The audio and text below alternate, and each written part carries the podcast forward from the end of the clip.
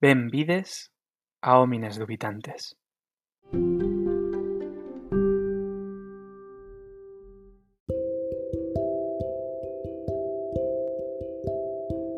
Una grata bienvenida a Homines Dubitantes. Espero que estas últimas semanas hayáis estado bien. En mi caso han sido días de mucho trabajo, que me han impedido dedicarme al podcast tanto como me hubiese gustado. Además, he de decir que no ha sido un tiempo de mucha reflexión, o tal vez sí, lo que no había era nada que me llevara a escribir o hacer un nuevo capítulo. Sé de sobra que parte del proceso creativo son estos paréntesis de ausencia, donde nada resuena, donde nada te impulsa a hacer algo y mucho menos a realizar algo creativo. Al fin y al cabo, antes que dubitantes somos homines y nuestra fragilidad, en muchas ocasiones, nos aleja de la duda y nos orilla a lugares estables.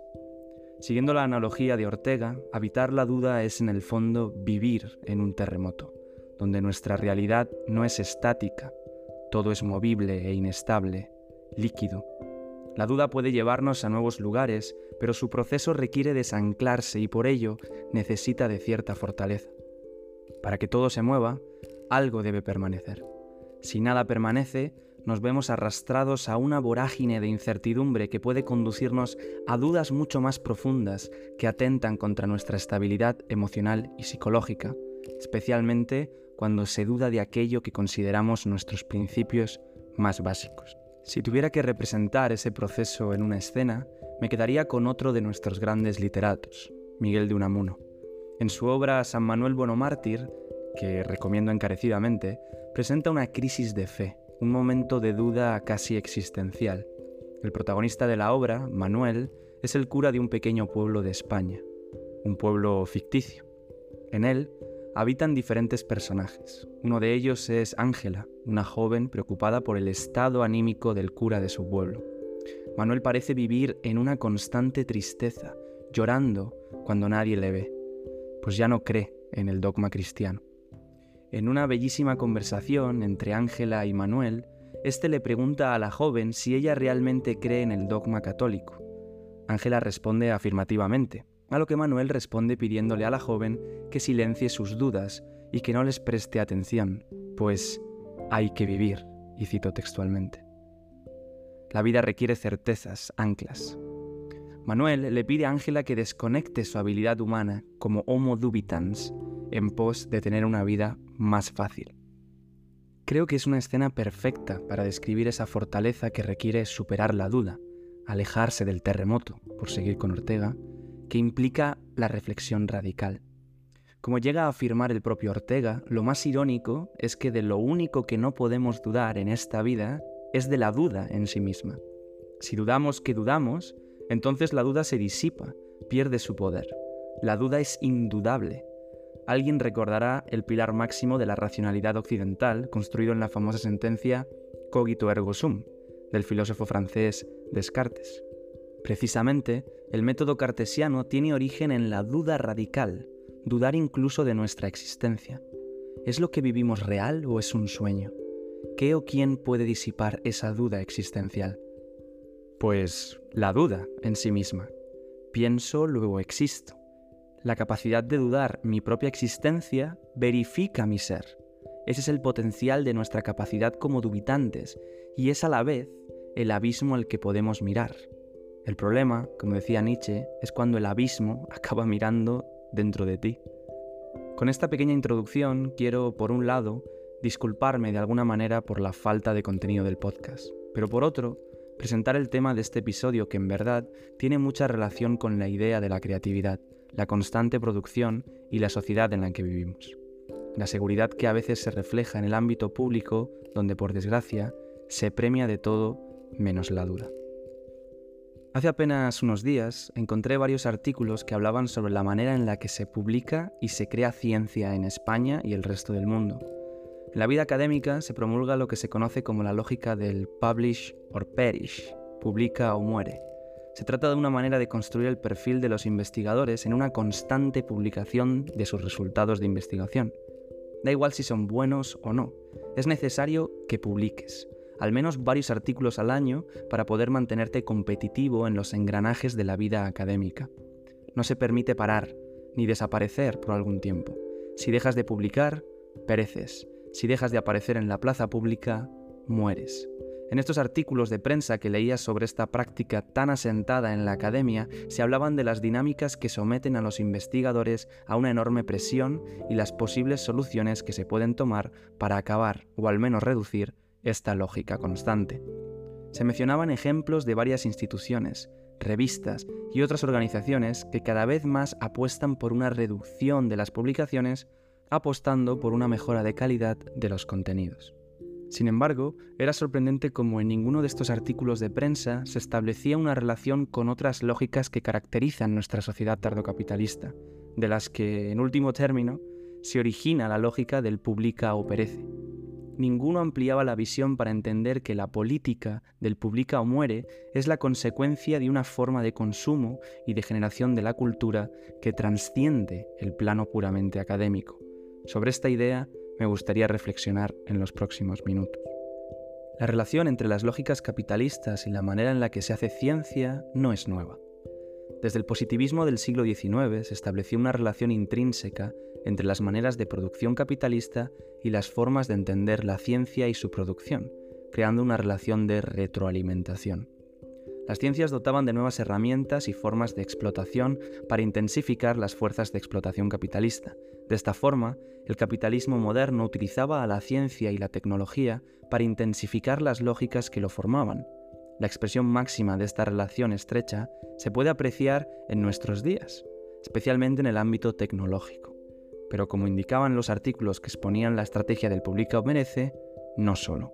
La vida académica también se ha visto influenciada por esas mismas lógicas, tanto las ciencias naturales como las humanísticas. La manera de hacer ciencia perpetúa esa estrecha relación entre producción capital y producción científica.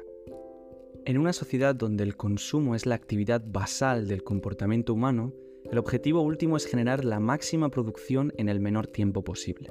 Como digo, esta lógica afecta a todos los niveles de consumo que se pueda imaginar, desde la gran pantalla hasta los supermercados, pasando por museos y escapadas a la playa. La aceleración social que caracteriza a nuestra sociedad necesita una manera de consumo inagotable. Para eso, se requiere que no solo las opciones sean infinitas, sino que también sean cuantiosas. Ahora tenemos acceso a innumerables series y películas. Podemos prácticamente viajar a cualquier parte del planeta y consumir la fruta más exótica que podamos pensar en el supermercado de la esquina. Es una vorágine enloquecida que nos arrastra sin freno, pues no hay alternativa viable a nivel sistémico. Las propias lógicas y discursos ya están consolidadas y una salida de ese escenario aboca a la irrelevancia, a la falta de producción o competitividad social. Por eso hay que demostrar cada vez más, y especialmente en las generaciones más jóvenes, que seguimos esas lógicas, que seguimos dentro del mercado y la plaza pública y que por tanto existimos dentro del corpus social. Las redes sociales se han convertido en el escenario panóptico que regula quién merece triunfar y quién no. Desde un punto de vista relacional, esta constante exposición de nuestra individualidad en el ámbito público demuestra cómo las lógicas relacionales se sustentan en una enorme toxicidad. Publicamos para visibilizar el modelo positivo de nuestro ser, no publicamos lo malo, solo lo bueno, solo los viajes que hacemos, experiencias, amigos, paisajes y un largo etcétera. Aunque luego Sufrimos de miedos, ansiedades, incertidumbres y tristezas. Quizás con mayor frecuencia que esas experiencias tan emocionantes que publicamos en la plaza pública. Como demuestran diferentes estudios, precisamente la disociación entre nuestro yo público y nuestro yo privado es cada vez mayor. Nuestra representación pública es prácticamente un super yo, que nada se parece a nuestro yo, en ocasiones incluso antitético. Eso genera una relación extremadamente tóxica entre ambas representaciones. Como leía recientemente en un capítulo sobre la psicología de la religión, los modelos de nuestro yo, la manera en la que nos consideramos y autopercibimos, afectan enormemente a la forma en la que nos relacionamos con el mundo que nos rodea, incluidos nuestros semejantes. Un modelo positivo de nuestro yo, que se autopercibe positivamente, se relaciona con otros modelos positivos, como los que aparecen en redes sociales, sin apenas generar ansiedad o frustración.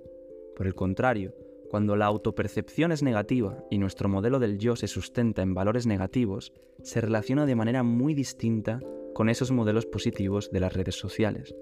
Cuando nos autopercibimos como inútiles, débiles, incompetentes, en una palabra, alienados, y nos relacionamos con los modelos brillantes e idílicos de nuestros semejantes en la plaza pública de las redes sociales, entonces los niveles de ansiedad y de frustración aumentan considerablemente, generando una forma de apego preocupante.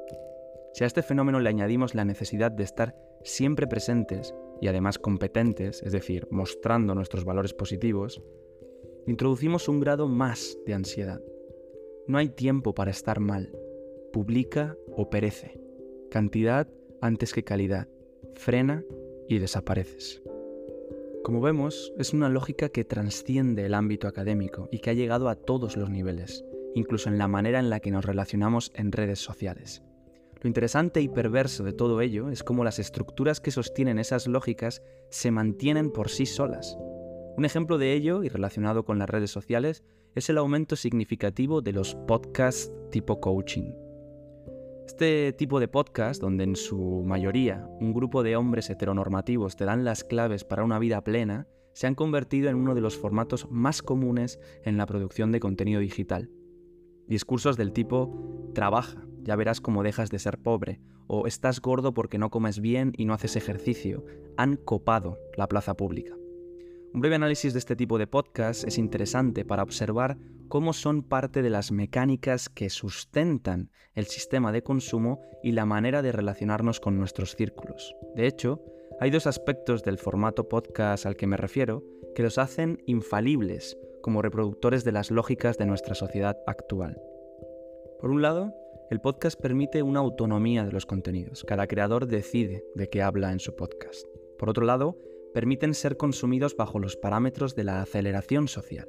Puedes escuchar un podcast mientras haces otras cosas, quizás salir a correr, de camino al trabajo, mientras haces tareas del hogar. Lo importante es que el consumo del podcast no te quite tiempo para hacer otras cosas, porque recuerda, si frenas, estás muerto, si paras, pereces. A todo ello hay que añadir el contenido de esos podcasts, que por su resonancia con las lógicas que sustentan nuestra forma de vida, se vuelven virales en redes sociales. Su enorme banalidad, discutiendo de temas e ideas que, aunque importantes, son tratadas de la manera más pueril y superficial del mundo, son fáciles de consumir. Discursos fáciles y lógicos bajo los parámetros de la ideología hegemónica en la que vivimos.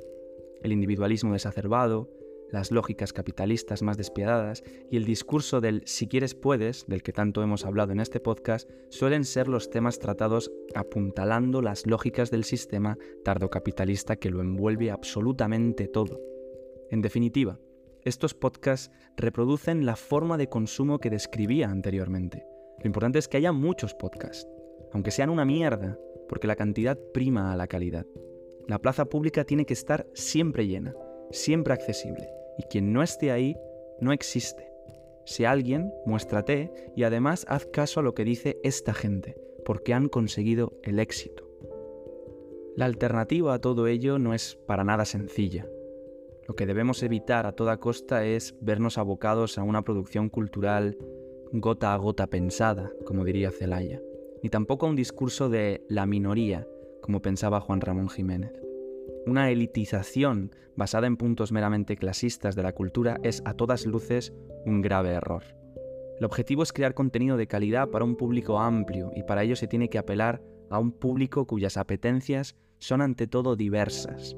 No es una tarea fácil, pues precisamente para ello hay que abordar las preferencias de consumo atadas y bien atadas por las lógicas capitalistas que apelan a la cantidad y no a la calidad. Ni pretendo ni quiero, ni sé verbalizar la fórmula ante esta coyuntura. De hecho, solo señalo las dificultades y los peligros, pero no busco encontrar la solución. De hecho, no creo que la haya. Sé lo que no se debería hacer, pero no lo que se debe hacer. Lo que sí pretendo con este episodio es atraeros a la reflexión, acercaros al terremoto de la duda también en lo que tiene que ver con las redes sociales y su estructura en la plaza pública, y la manera en la que consumimos esas redes sociales. Sé que no es apetecible, pues hay que vivir, como decía San Manuel Bonomártir. Es mejor acallar esas dudas y alejarse de la inestabilidad líquida que ello implica. No obstante, no sería leal al objetivo de este podcast si hiciera lo contrario. La próxima vez que consumáis las redes sociales o publiquéis en ellas, preguntaros por qué lo hacéis. ¿Qué sentido tiene hacerlo? Y si lo que consumo merece la pena ser consumido. Sé que vuestros niveles de oxitocina encontrarán una respuesta rápida, pero id más allá. Ponedlo en tela de juicio y quizás con ese pequeño paso encontremos una posible solución a la deriva del publica o muere, a la manera en la que salimos al púlpito de la plaza pública, por nuestro bien y por aquellos que nos ven y nos consumen en redes sociales. Sin mucho más que decir, concluyo aquí el episodio. Sé que es más corto que otros anteriores, pero como decía al inicio, no quiero hacer episodios solo por hacerlos, ni crear un contenido vacío. Mi reflexión de hoy llega hasta aquí. No obstante, no quiero terminar sin antes traeros algunas recomendaciones que pueden ayudaros a discutir y pensar las ideas de este episodio. Comenzando con el libro, quiero recomendaros El entusiasmo, de Remedios Zafra. Su lectura ha influenciado enormemente este episodio y muchas de las ideas tratadas están en esta magnífica publicación de una de las escritoras más brillantes de nuestro panorama literario. Además, en esta obra introduce un elemento que no hemos tratado aquí, cómo la precariedad inunda a los creadores digitales en un mundo donde petarlo en Internet se ha vuelto el ser astronauta o profesora o actriz o piloto o futbolista cuando nos preguntaban qué queríamos ser de mayores. En cuanto a la canción, creo que la música de Low Roar puede ser interesante para este episodio, en concreto su canción Easy Way Out, donde se verbaliza, con una especie de mantra, la necesidad de vivir experiencias cualitativas antes que cuantitativas. El mensaje final del I Wanna Feel Something Again Memorable alude a esa necesidad de tomar sentido y significado de lo que vivimos más que vivir en sí mismo. No basta con vivir, sino que hay necesidad de un sentido. La imagen que decora este episodio es una obra del pintor noruego Edvard Munch. Seguro que le conocéis por su famoso cuadro El Grito. No obstante, he querido traer esta mujer mirando a través de la ventana, pintado en 1893, como la perfecta alegoría a ese consumo en las redes sociales. Nuestros teléfonos móviles no son solo pantallas, sino ventanas que nos permiten observar a un mundo exterior inabarcable. El contraste entre la oscuridad de la habitación y la luz que emana del exterior es una colorida imagen de la dualidad de la autopercepción del yo y la percepción de los modelos positivos que vemos en redes. Ese motor de inseguridades, miedos y frustraciones que lleva consigo el consumo de las redes sociales puede percibirse en el gesto de la mujer que observa sin querer ser observada en un oscuro escenario que trata de ser iluminado. Finalmente, la película que recomiendo a raíz de este episodio es Birdman o La inesperada virtud de la ignorancia, del director mexicano Iñárritu. Bajo mi punto de vista, esta película aborda no solo la fama y la visibilidad pública, sino también la autopercepción del yo y la lógica del publica o perece. Si no la habéis visto, no quiero destriparos nada, pero el papel de Michael Keaton es el epítome de muchas de las ideas tratadas en este episodio. Un actor con una carrera prácticamente acabada, obsesionado por quién era, lucha incansablemente por volver a ser alguien en la plaza pública. Estas cuatro recomendaciones cierran el episodio de hoy, que espero que os haya gustado. La temporada 2 de Óminas de Habitantes está llegando a su fin. Como ocurrió con la anterior, habrá un parón veraniego y ya veremos qué nos depara el próximo curso. Es también momento de reflexionar sobre el devenir de este podcast y su futuro. Mientras, os dejo este episodio sobre precisamente si merece la pena exponerse en el escaparate inmenso de una plaza pública cada vez más incomprensible. Un abrazo grande y hasta la próxima.